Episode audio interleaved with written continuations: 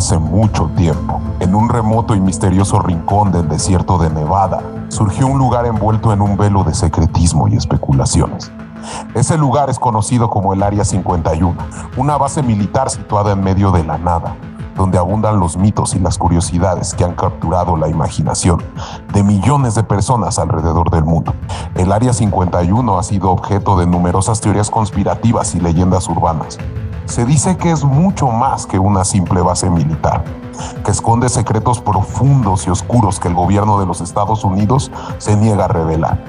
Incluso se rumora que en sus instalaciones se llevan a cabo investigaciones sobre tecnología extraterrestre, experimentos científicos avanzados y la supuesta presencia de series alienígenas. El Área 51 también ha sido objeto de avistamientos de objetos voladores no identificados. Muchos ufólogos y entusiastas de lo paranormal afirman haber presenciado luces misteriosas en el cielo nocturno y objetos en movimiento que desafían las leyes de la física convencional. Estos avistamientos alimentan aún más la leyenda y el misterio que rodea este lugar remoto. El Área 51 continúa siendo un gran enigma en el paisaje desértico de Nevada. Una puerta a lo desconocido que ha generado una subcultura de entusiastas, investigadores y teóricos conspirativos. Aunque la verdad sobre este lugar permanece en la sombra, su aura de misterio y los relatos que lo rodean seguirán cautivando la imaginación de aquellos que buscan respuestas más allá de lo convencional.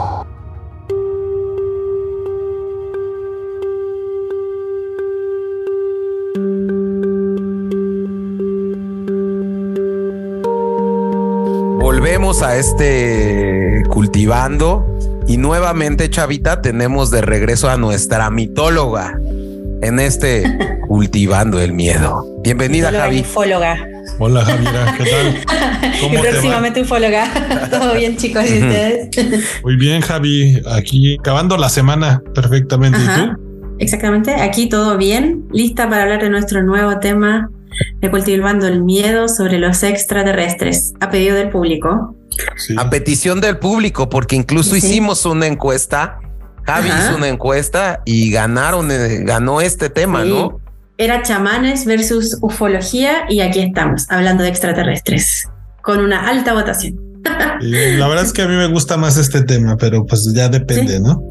Sí, depende de cada gusto. Pero aquí en Cultivando el Miedo siempre vamos a dar el gusto a los oyentes.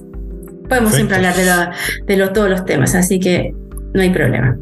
Y bueno, pues este tema es bien amplio, ¿no, Javi? es muy extenso exactamente, entonces podríamos estar hablando horas y horas sobre extraterrestres y teorías eh, sobre este tema, entonces vamos a acotarlo en esta ocasión y cómo no vamos a hablar del Área 51, que es uno de los grandes, digamos, teorías conspiranoicas respecto a la existencia de extraterrestres. Así que de eso vamos a hablar el día de hoy. Y primero, como es primera vez que hablamos de este tema, estaría bueno eh, saber qué opinan ustedes de los extraterrestres. ¿Creen en la vida extraterrestre o no? Mm, pues me gustaría iniciar eh, ya tomando ahí.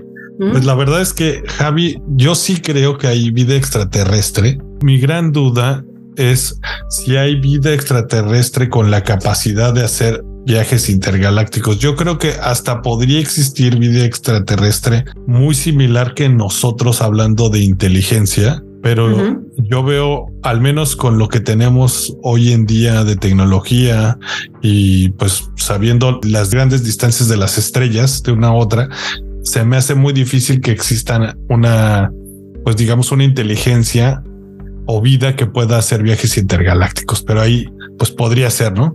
Yo la verdad coincido con Chava. Yo creo que existe la vida extraterrestre, sobre todo en un argumento de que el universo es tan grande que no es posible que nosotros seamos los únicos que estemos habitando este mundo. Exacto, lo mismo opino, chicos. Es muy grande el universo y yo, en mi, en mi opinión, sí creo que hay vida extraterrestre, también creo que el universo es muy grande y por ende, ¿por qué no habrá vida? No digo que exactamente igual que los humanos en la, en la Tierra, pero sí eh, otro tipo de civilizaciones igual o quizás más desarrolladas que nosotros. Pensemos que el universo se está desarrollando hace millones y millones y millones de años luz. ¿Y por qué no haber, puede haber una, una civilización que obviamente está muy avanzada tecnológicamente y que puede hacer estos viajes. Quizás no, pero tampoco lo encuentro que sea algo tan descabellado, podría ser.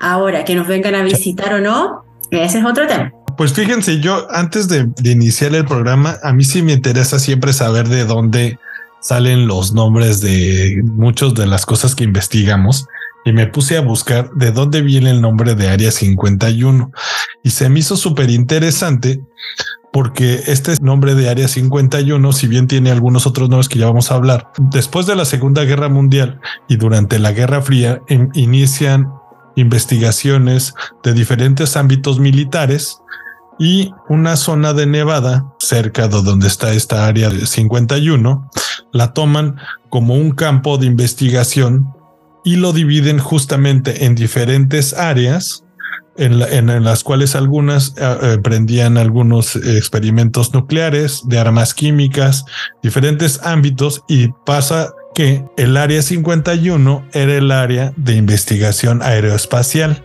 y de ahí sale el nombre de área 51. ¿Cómo ven? Sí, mira, la verdad es que el, área 51 eh, tiene, es una, tiene una extensión de 12.000 kilómetros cuadrados, o sea, efectivamente podría dividirse en muchas áreas y como tú bien eh, decías, esto es, si bien es un campo de pruebas y de entrenamiento de Nevada, ese es su nombre oficial, o Groom Lake, también fue conocido en un momento como Paradise Ranch o Rancho Paraíso en español, y también como Dreamland o eh, Tierra de los Sueños. ¿Y por qué se le denominaba así? Porque la verdad es que como es un lugar en medio del desierto al que probablemente nadie querría trabajar debido a, todo lo que rodea este lugar que es muy lejos de, toda la civilización, está en medio del desierto, o sea, es muy árido, es una tierra extensa, se cree que se trabaja, que trabajan ahí 1500 personas, no se sabe porque obviamente hay mucha información clasificada, pero eso es más o menos lo que eh, se cree que es la cantidad de personas que se cree se trabaja ahí. Y bueno, eh, finalmente esta área sí. fue utilizada para hacer distintos tipos de programas aéreos después de la Guerra Fría. ¿No, y que, y que justo eso creo que para mí es el, el punto importante a investigar en el tema de, eh, el punto tan estratégico que tuvo el Área 51 en la Guerra Fría eh, que justo lo que veíamos antes de entrar al aire con Javi es que en 1955 Estados Unidos estuvo diseñando un avión en un proyecto denominado U2, que era, eh, digamos, el que diseñaran una aeronave que volara a 70 mil pies de altura y que con una cámara hiperpotente pudiera tomar fotos de las bases nucleares de la Unión Soviética. ¿No, Javi? Exacto. Lo, interesante de este proyecto, de esta nave, como tú bien decías, eh, hacía que los, estos aviones eh, volaran a una eh, altitud eh, tres veces mayor a la de los aviones en aquella época, que estamos hablando del, de 1955.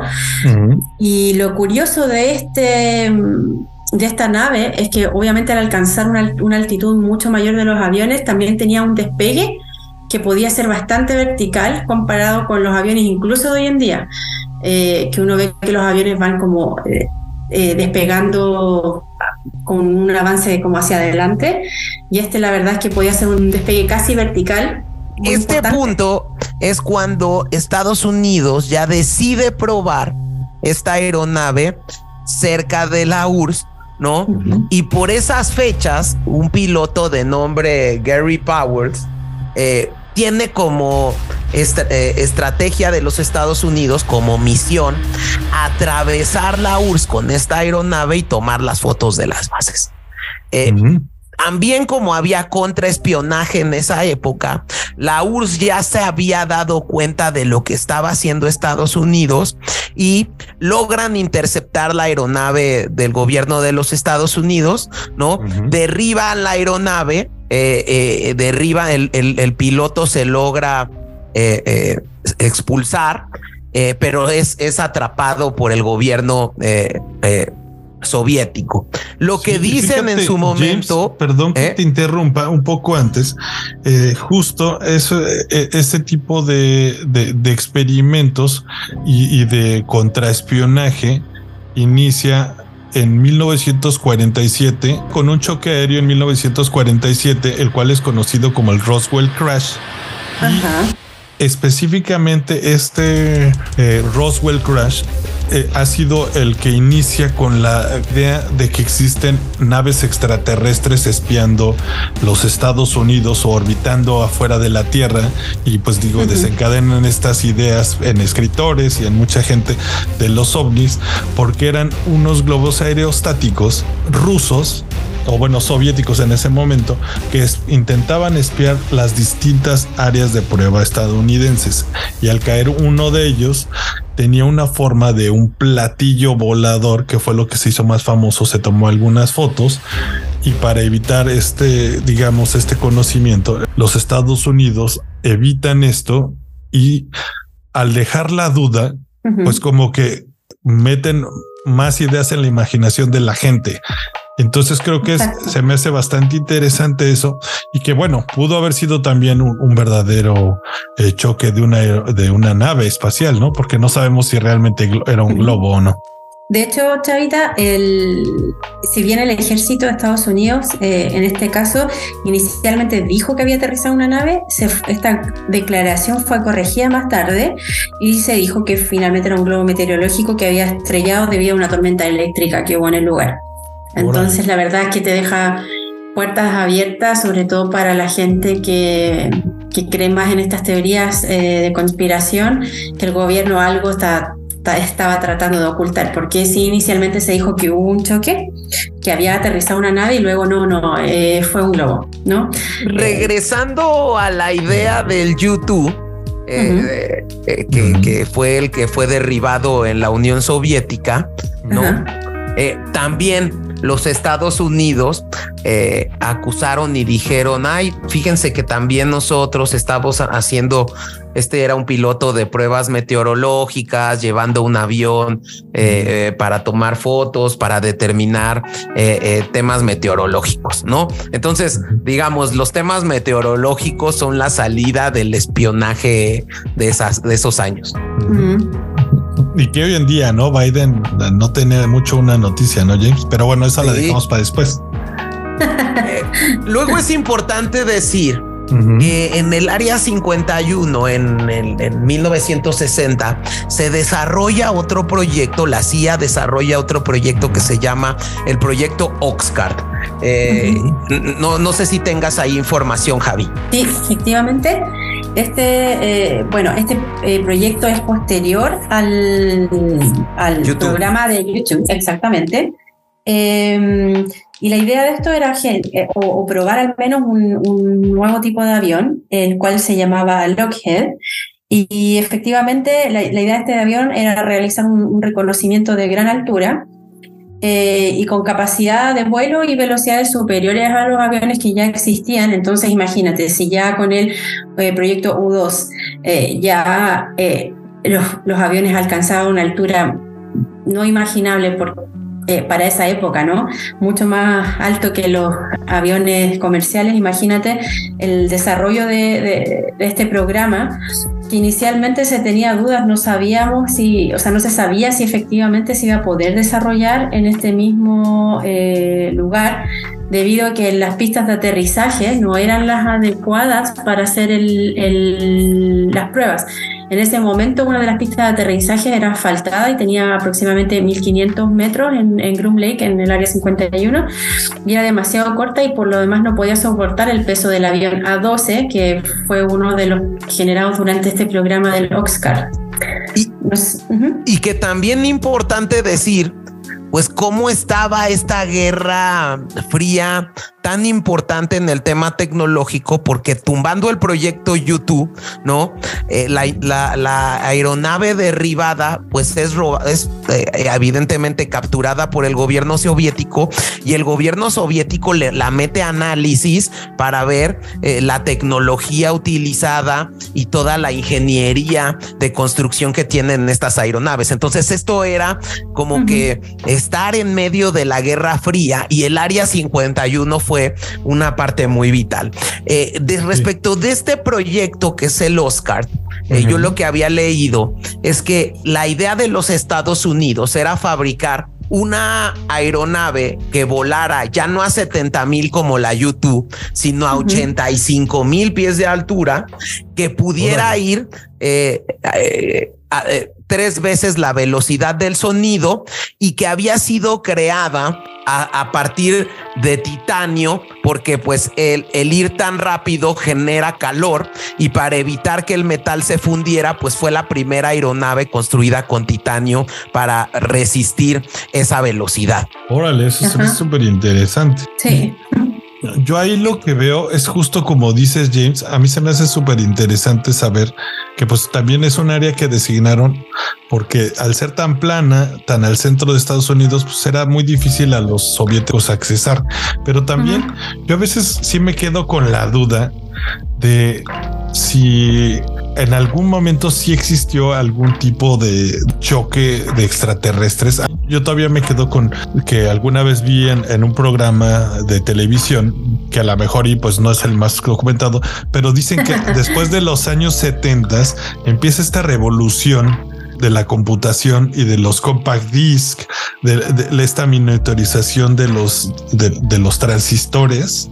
Y, si bien a lo mejor sí tiene que ver con... ya lo vimos en el cultivando pasado. Ya lo vimos.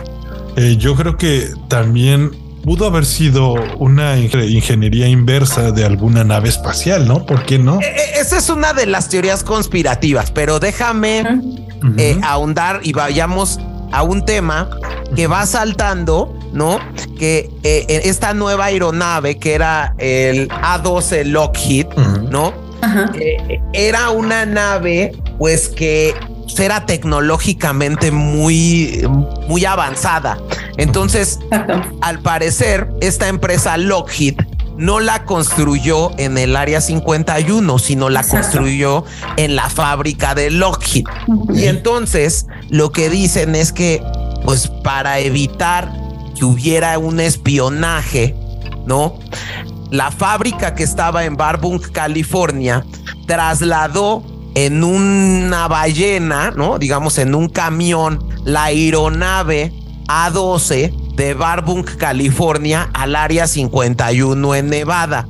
Y para evitar temas de espionaje, envolvieron literal el cuerpo del avión en una caja de madera. Para que no pudieran rastrearlos ni obtener información, ¿no? Es correcto. Entonces, cuando pasan, ¿no? Con esta enorme caja de madera, un convoy con militares, con los marinos, con el ejército de los Estados Unidos y llevan esta caja enorme al área 51, pues la gente pues entra en este pánico colectivo de, uy, ahí llevan un ovni. Exactamente. ya existían todos estos, estos, estos mitos y eh, entre, entre voces, ¿no, James? De esa zona, justo específicamente. Exactamente.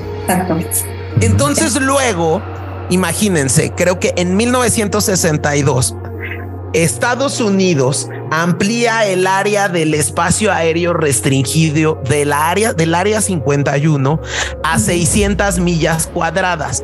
Esto es una, un área que se llama la caja y que ningún avión puede sobrevolar por ahí y, porque los, incluso los radares eh, no, no, no está detectada por los radares.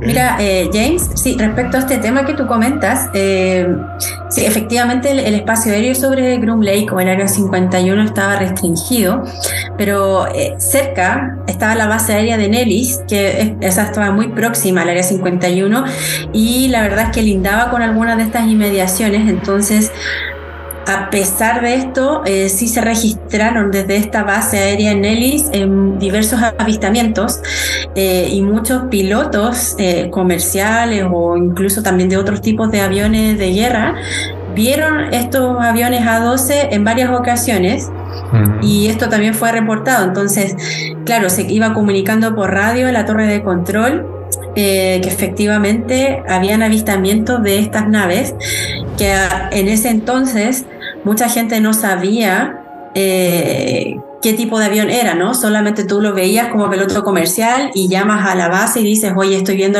una nave que desconozco de dónde viene. Y oficialmente en esta base de Nellis hubieron aproximadamente 20 a 30 avistamientos, digámoslo así, oficiales, aerolíneas al menos, aerolíneas comerciales, eh, reportaron entre 20 y 30 avistamientos, a pesar de de ser un área restringida sobre el área 51, evidentemente no pudieron evitar que otras eh, bases aéreas cercanas eh, tuvieran contacto con estas aeronaves. Pues eso también Otra como cosa. que aviva, ¿no? Todavía la teoría de... Exacto. Otra cosa que, que, que, que, yo también eh, analicé es que incluso al área 51 llevaron piezas de aviones rusos que en la Guerra Fría pues eh, eh, tomaban o capturaban lo del gobierno de los Estados Unidos y para conocer la ingeniería y digamos la tecnología desarrollada por, por el enemigo, llevaban análisis estos aviones eh, como el MiG-21 de la Fuerza Soviética, ¿no? también yo lo que vi y leí es que en esta área se han desarrollado eh, algunos aviones casas como el Blackbeard o el Nighthawk, eh, eh, que son proyectos súper secretos que han tenido. Y, bueno, pues que esa es la razón por lo que han dejado esta área de acceso restringido de 600 millas cuadradas para poder, para que, para no poder ser, digamos, espiados, ¿no? O rastreados por enemigos. Exacto. Mira, hay un, hay un dato que, que, la verdad es que viene a alimentar el mito de visitas extraterrestres a la Tierra. Em, hay un coronel llamado Hugh eh, Slater que fue un comandante de la base eh, durante la década de los 60, él afirmó que mientras estuvo al mando, solo el, el por el proyecto Oxcart, el avión A-12, realizó eh, aproximadamente 2.850 vuelos de prueba. Para él, y como, declaró en, una entrevista en el 2014 con el diario Los Angeles Times, eso es un montón de avistamientos ovnis. O sea, de los 2.850 vuelos que se realizaron, alguien más de alguna vez tuvo que haber visto algo, ¿no? Y como lo mencionábamos anteriormente, el aterrizaje y despegue de estos aviones y la velocidad a la que andaban y a la altura era totalmente impensada en ese tiempo, no se sabía que esta tecnología eh, funcionaba en esa época, porque obviamente todo esto era experimental, por lo tanto, obviamente esto contribuyó al, a esta euforia que había eh, respecto a la existencia de extraterrestres y que ellos nos venían frecuentemente a visitar. Y un poco lo que les mencioné anteriormente de la base cercana, que era la base aérea de Nellis, que estaba próxima al área 51. En alguna ocasión, eh, Slater, que era este coronel que les mencioné anteriormente, eh, decía que muchas veces eh, los pasajeros y los pilotos de los aviones comerciales veían eh, estos aviones supersónicos en, acción y gritaban como locos y empezaban de inmediato los, los, pilotos a dar mensajes y luego ya avisaban a la torre de control que habían visto un objeto extraño, desconocido, pensando que eran ovnis y obviamente esto alertaba a las bases aéreas y en muchas ocasiones cuando ellos ya aterrizaban habían autoridades esperando eh, fuera de esta base aérea y los hacían comprometerse a no decir nada sobre lo que habían visto. Entonces obviamente la gente, bueno, ¿qué vas a pensar tú? Es un ovni, un ovni, no quiere que hablen del tema y, y para muchas personas puede decir como, bueno, ya, es quizás algo secreto del gobierno, pero para muchos era como, wow, o sea, el gobierno está ocultando la información respecto a estas visitas extraterrestres, ¿no? Entonces lo que hacía era como fomentar este, este, sobre todo este tema, exacto.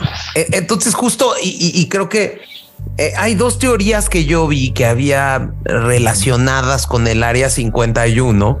Una es esta que decía Chavita en el inicio, que es la, la de Roswell, donde al parecer un ovni se estrella en la localidad de Nuevo México, de, nombre Roswell, ¿no? Y el gobierno aseguró que se trataba de un globo meteorológico, pero... Exacto. Digamos, muchos creían que era una, un un ovni, ¿no? Y que estos, estos, digamos que cuando se estrelló este ovni en esa área de Nuevo México, se llevaron los restos y la nave al área 51, ¿no? Exactamente. sí. Sí, o sea, al final este hallazgo de los restos de un, digámoslo así, artefacto extraño generó ese tipo de clase de generó todo tipo de clases de especulaciones respecto al tema. Eh, de hecho, en el año 94 eh, se reveló un informe de las Fuerzas Aéreas que concluía que en realidad se trataba de un micrófono que se elevaba como con un globo y estaba relacionado a un proyecto secreto que buscaba detectar eh, pruebas nucleares soviéticas. Entonces, inicialmente, no sé si recuerdan que, que al principio, cuando recién ocurrió este hecho, las Fuerzas Armadas dijeron no, eh, esto sí hubo un aterrizaje, no explicaron de qué tipo, pero que hubo un, aterrizaje y luego dijeron no, fue un globo em, meteorológico que chocó con la Tierra y finalmente ya décadas después lo que dijeron que era efectivamente un proyecto secreto para eh, detectar estas pruebas nucleares soviéticas. Entonces, bueno, con el tiempo se ha ido como revelando más información respecto a este caso Roswell, sin embargo, la gente que sigue pensando en estas teorías de conspiración aseguran que en realidad sí se trataba de una nave alienígena. Mucha gente decía haber visto esta nave. Eh, mucha gente también dijo haber visto seres de, eh, de y había fotografías en algunos programas, ¿no? Y que fue trasladada al área 51. Eh, creo que lo comentamos antes de, empezar a, grabar el, tema de esta típica imagen. Eh, de un extraterrestre en una camilla, eh, que la verdad fue muy popular y obviamente, bueno, hoy en día puede haber más información respecto al Internet y todo, pero imagínate los años 60, 50, eh, te aparece una foto de esas en un diario y la gente se enloquece, o sea, efectivamente empieza a creer en estas teorías, empieza a creer en la existencia de los extraterrestres y súmale a esto todos los avistamientos de estas naves de prueba que si bien eran naves militares, eh, la gente en ese momento no sabía de qué se trataba y tampoco el gobierno eh, fue capaz de desmentir, ¿no? Y, empieza esta manipulación también de imágenes en los medios y, crear cierto Este, este tipo de ondas y especulaciones. Sí es cierto, la verdad es que no lo había pensado así. Yo tengo también que en los años 80 eh, uno de las teorías más eh, populares, quizá James era su segunda teoría, pero se la estoy robando. Eh, uno de los investigadores o supuestos investigadores de, esta área 51, que se llama Bob Lazar, de hecho, tiene hasta una entrevista con Joe Rogan. Le empecé a escuchar un poco antes de venir al programa con ustedes. Y este, en los años 80, el, o inicios de los 90 más bien, este, este personaje empieza a hablar justo eh, de, de, estos proyectos con tecnología extraterrestre.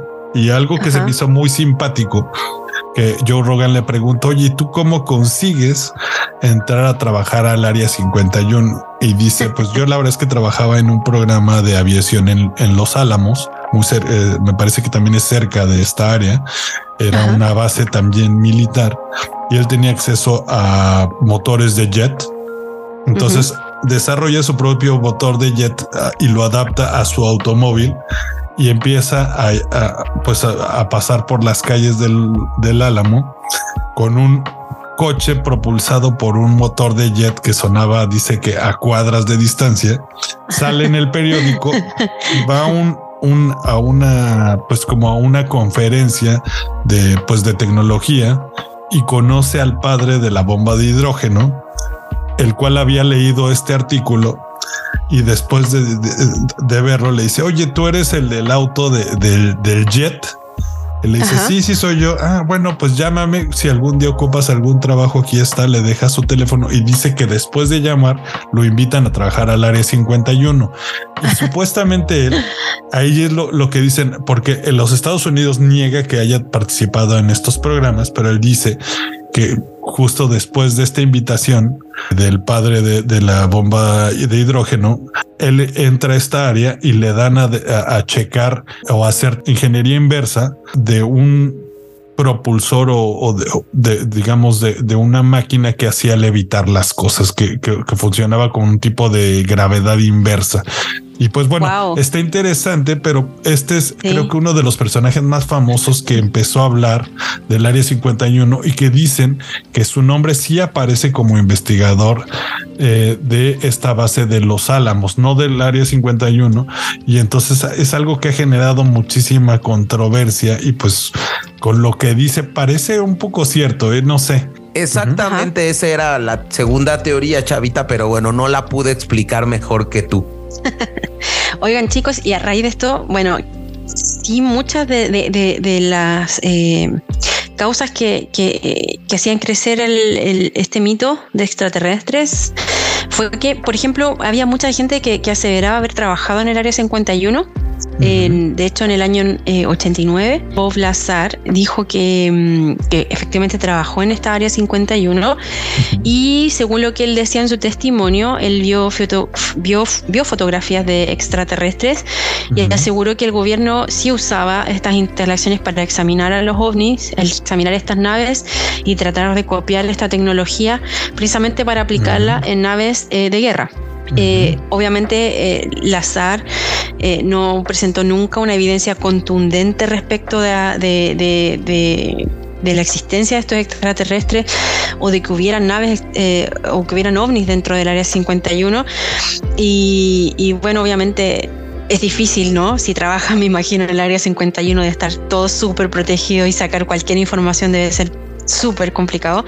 Pero aún así hay gente que dice, bueno, no tiene pruebas porque efectivamente esto hay un hermetismo dentro del área 51 o bien no tiene pruebas porque realmente no existe y se lo inventó todo, no sé.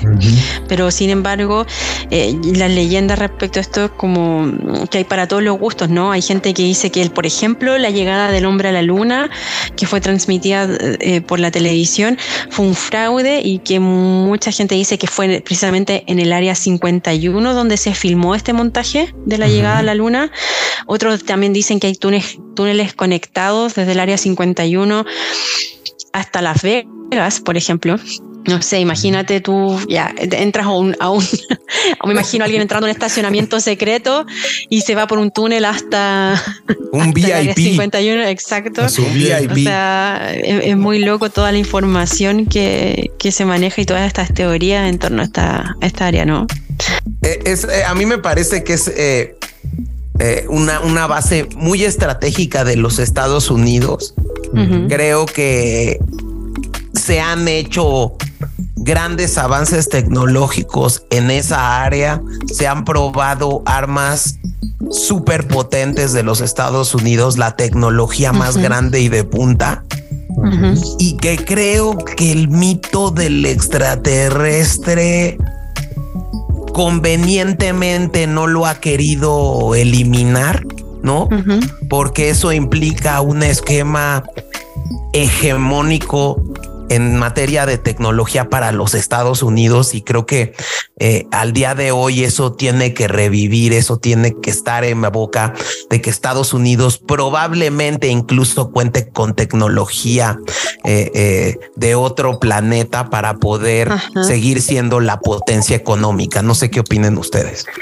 Sí, exacto. De hecho, hay, hay, hay, una declaración de un hombre llamado Jim Friedman, que fue administrador de, en la base del Área 51 por muchos años. Y él en una entrevista, eh, bueno, cuando él ya se retiró de, su cargo, ¿no? Tuvo una entrevista con National eh, Geographic donde él dice que llegó a escuchar cuando trabajaba dentro del Área 51 que entre los mismos compañeros de trabajo se, se, hablaba sobre que esta área 51 podría ser incluso una, solo como una fachada de un área, digámoslo así, aún más secreta, pero que él no tenía forma de comprobarlo. O sea, nadie podía con pruebas concretas demostrar que esto era así, pero al final es como tú dices, ya está el área 51, todo es secreto, tienen misiones para crear naves, tienen ovnis o naves militares, dependiendo de lo que tú creas o no, si crees en estas teorías, pero finalmente todo este revuelo es solamente todo este revuelo del Área 51 es solamente para encubrir algo que es más secreto aún y es como en el fondo para crear una distracción, ¿no? De otros lugares que... efectivamente realizan eh, cierto tipo de o desarrollan una tecnología mucho más avanzada de la que, la que creemos, ¿no? Yo creo que si bien te deja la duda de si existen o no eh, tecnología extraterrestre, algo que sí te deja o casi te afirma este tipo de rumores es que Estados Unidos cuenta con la tecnología más de punta de, en el mundo y pues lo podemos ver en, las películas de Hollywood como nos decías este Javiera justo el Día de la Independencia es una película muy nacionalista que lo retoma y que pues tú dices, oye, pues Estados Unidos te queda. Yo, yo de niño siempre pensé que Estados Unidos podía detectar y, y, vencer cualquier cosa. Y pues en la vida real nos damos cuenta de que, pues bueno, sucedió en el 2001 las Torres Gemelas y no tenían ni idea. Con un avión comercial, ni siquiera un jet de guerra, pues le, les tronaron dos, dos torres muy importantes y le dieron al corazón financiero de los Estados Unidos, ¿no? Entonces creo que sí, como dice James, creo que este tipo de mitos alimenta mucho el poderío de una nación. Pero aún así, yo, yo sí pienso que pues podría haber ahí algo más interesante, como dicen. Sí. De hecho, es muy curioso lo que tú mencionas. Efectivamente, creo que lo hemos tocado en otros eh, temas del cultivando el miedo, creo que en el exorcista también, o en todos los, en la Ouija, en eh, temas que finalmente Hollywood hace de lo suyo, ¿no? Siempre hay ciertos, eh, digámoslo así, hay como decirlo, patrones que van, se van viendo de forma recurrente en distintas películas, como tú mencionabas, el Día de la Independencia, o sea, Estados Unidos, el gran salvador del mundo contra la guerra alienígena. Eh, luego tienes la película Mars Attack, que si viene algo más chistosa, con unos seres verdes, con esta eh, cúpula, con esta burbuja de vidrio alrededor que morían con música eh, clásica, siempre lo recuerdo. Eh, también, ¿quién, quién, rescata al, al, planeta de esta invasión? Eh, Estados Unidos. Y así con muchas em, películas, ¿no? Entonces ya uno tiene en el subconsciente de que prácticamente fuera Estados Unidos el país con más, digámoslo así, contacto extraterrestre en el mundo, ¿no? como que ellos están, están inmersos en esta... Hollywood es su mejor aliado. Comunicación, exacto, esta comunicación intergaláctica, son los pioneros, ¿no? Y en general, y en general la cultura de los Estados Unidos, que, que ve en todo momento un negocio posible. Eh, yo les decía eh, hace unos momentos que el primo de un amigo tuvo la oportunidad de ir a Rachel, Nevada, ¿no? En un viaje que hizo por Las Vegas porque realmente este lugar, que es el pueblito que está más cerca del área 51, está a 133 kilómetros de Las Vegas. Y como son los, los eh, ahí en Las Vegas, pues todos los tours te ofrecen y te ofrecen el tour para llevarte al área 51. Y realmente en el área 51, evidentemente, no te, no, no, no pasa nada. Llegas al borde donde el, el encargado del tour te dice que no cruces eh, eh, ese borde y no van a venir los militares por ti. Entonces, obviamente nadie lo cruza, todo el mundo le toma fotos, ¿no? Eh, te llevan a un buzón negro, ¿no? Y en ese buzón negro se supone que era eh, un buzón que utilizaban los tipos del área 51 y entonces la gente generó este tema de, la cultura del UFO, ¿no? Y decía, no, es que ahí ellos son los que se, comparten información con el mundo exterior. Y entonces, bueno, pues al parecer años después se encontraron que eh, ese, ese buzón era puesto por un señor porque era un cuate que vivía en un rancho y pues que constantemente le andaban robando eh, eh, su correspondencia. Otra cosa donde te llevan es a un hotel muy famoso que se llama el Little Ale Inn, como haciendo referencia así como Alien. Y, y, bueno, pues es un, se come una pizza más o menos ¿no? Eh, una hamburguesa mucho más o menos. Y bueno, pues eh, es todo. Entonces, justo eh, esta experiencia que en algún momento me compartieron, creo que hace ver cómo alrededor de este tema del Área 51, el, el, gobierno de los Estados Unidos se ha agarrado, la sociedad de los Estados Unidos también se ha agarrado para volverlo un negocio, ¿no? Y entonces, pues, se ha vuelto este de, pues, no hay información, eh, puede ser que haya ovnis, pero pues claramente no ha sido algo que hayan transparentado, ¿no creen? Sí, yo creo que no les convenía solamente. De hecho, no, no, no recuerdo si se los mencioné antes, pero durante los 80, eh, como había mucha gente que decía haber visto ovnis, eh, llamaban a las bases aéreas para informar respecto a estos ovnis. Muchos llamaban al área 51 eh, para informar los avistamientos y tuvieron de hecho que crear un teléfono especial para que la gente llamara en caso de un avistamiento ovni. Ahora, en vez de decir, no, no vamos a atender este tipo de llamadas, esto no existe, no es real, de locos. una forma, o sea, ya, ¿qué es más fácil? Pagarle a una persona que esté todo el día sentado atrás de un teléfono escuchando gente que, que dice haber visto algún ovni, me parece súper curioso. En vez de, desmentirlo, es como fomentar en el fondo que la gente siga creyendo que, todos estos avistamientos no eran parte de programas eh, aéreos militares, sino que realmente eran extraterrestres que venían a ver cómo funcionaba todo acá en la Tierra. Entonces, ahora? nunca desmintieron y eso no, me parece que es fomentar un poco el mito, ¿no? Y hay, y hay que tener claro algo, pues a ver, sí creo que teniendo una zona tan estratégica de prueba de materiales tecnológicos de última generación, pues debe ser una zona que tiene unos radares potentísimos.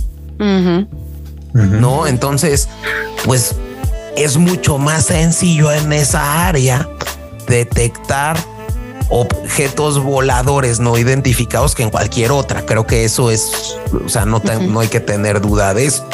Exacto. Exacto. Y que bueno, igual y en una de esas también permitieron este tipo de líneas telefónicas. Ahorita eso me surge la duda. ¿Quién quita y pues permites que te llamen? Y en una de esas la población también te está ayudando a detectar algunos aviones espías en zonas en las que no pensabas que podía haber sobrevolar ciertos, cierto tipo de aeronaves, ¿no? ¿Por qué no? Claro, puede ser como una estrategia. y de igual forma, considero o, no sé qué sensación tienen ustedes respecto al gobierno. De hecho, inicialmente eh, no se hablaba de este tema y había muchos documentos clasificados de la CIA y, a veces da la sensación que ni siquiera los mismos presidentes tenían claro de qué se trataba eh, exactamente el, Área 51. Em, hay una, una declaración eh, de un trabajador de, que también en, vista de un, eh, reportaje de la, National Geographic eh, no da el nombre solo las iniciales de Barnes.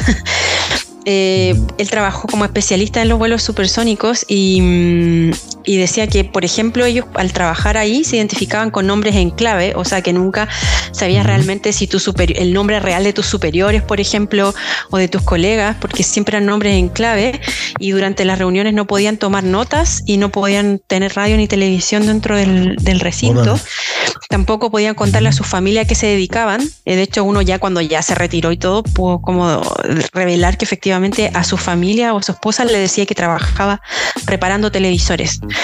Entonces, eh, la verdad es que escribió una periodista llamada Ann Jacobsen que efectivamente ni siquiera Bill Clinton, que era el presidente de la época cuando ella hizo este reportaje, parecía tener muchas ideas de qué es lo que realmente se hacía en el área 51. O sea, es una información totalmente hermética, ¿no? Y difícil de, de, saber. Obama, justo antes de develar estos, y eso lo pueden buscar en YouTube, busquen Obama Área 51 y hace una broma antes de develar estos, este tipo de papeles. Le dice, ¿saben qué es lo primero que le preguntan a, o, de las primeras cosas que le preguntan a un presidente de los Estados Unidos cuando tome el cargo?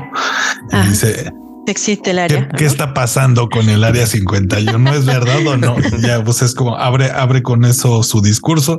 Después me parece que ya empieza a develar algunos de los clasificados y es la primera vez que se admite en 2013 que existe esta área, aunque ya existía obviamente, pero pues digamos, es la primera vez que el gobierno como tal dice si existe, es un área de investigación, ¿no? Efectivamente. De hecho, hay muchos archivos eh, que hablan sobre una base aérea y que habla sobre los proyectos que se desarrollaban en ella, pero nunca se revelaba qué área, eh, dónde estaba ubicada y de hecho todo la, están marcados, estos archivos se revelan parcialmente, ¿no? Por ejemplo, recién en el 2013, como mencionaba Chava, eh, debido a una solicitud que, que, fue hecha al, Archivo de Seguridad Nacional de la Universidad de George Washington, eh, bueno, existe un, tema que se llama libertad de información. Y en base a esto, alguien realizó una solicitud para poder revelar una página de un documento que el documento fue liberado, pero, pero parcialmente no se podía saber bien toda la información concreta del, del, de este documento. Y fue precisamente en 2013 que esto es aprobado y es cuando ahí se revela una página que estaba completamente censurada de, este, de estos informes y ahí fue la primera vez que se revela que el Área 51 efectivamente existe y se hicieron este tipo de pruebas. O sea, todos sabíamos que existía el Área 51 desde antes, pero esta es la primera vez desde el 2013 que la información es revelada de forma, digámoslo así, transparente y, se habla del el Área 51 de forma clara. Está dentro de los archivos de la CIA. Bien loco, la verdad. Muy loco. A mí, a mí sí me llama todo esto la atención porque la verdad es que de niño alimentó mucho mi imaginación. Yo creo que muchas películas, escritores se basaron en este tipo de ondas y relatos para crear este, historias que la verdad es que no sé, nos entretuvieron a muchos de niños y que hasta hoy en día seguimos con la duda, ¿no? Aquí, aquí a nadie se le quita por más que escuches ciertas eh, maneras de desmentir algunas informaciones como que dices, no, ¿y qué tal que si esto no es, no? Uno quiere siempre algo un poquito más que eh, despertar su imaginación, ¿no? ¿Tú qué piensas, James? Sí, tienen toda la razón. La verdad es que justo para ir concluyendo ya con este cultivando el miedo, ¿no?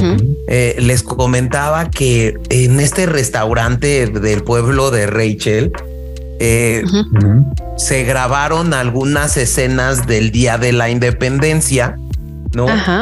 Y la producción de la película construyó un monumento con un mensaje adentro de una cápsula del tiempo que solo puede ser abierta hasta el 2050 cuando los viajeros interplanetarios sean turistas regulares. Entonces, justo lo que quiero decir con esto es que se ha generado una cultura sobre el área 51 de misticismo. ¿no? Exacto. Eh, incluso hay videos también de Mr. Beast, ¿no? Un youtuber que va al área 51 a acampar ¿no? Y entonces, bueno, pues se ha generado esta cultura que eh, incluso el gobierno de los Estados Unidos pues no ha querido desmentir porque significa un tema hegemónico.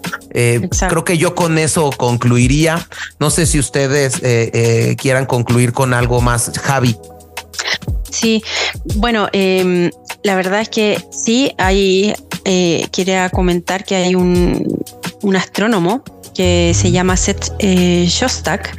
Él trabaja en el Instituto de Búsqueda de Vida Extraterrestre Inteligente y la verdad es que bajo sus palabras dice que la evidencia de ovnis en el área 51 la verdad es que es bastante pobre y anecdótica.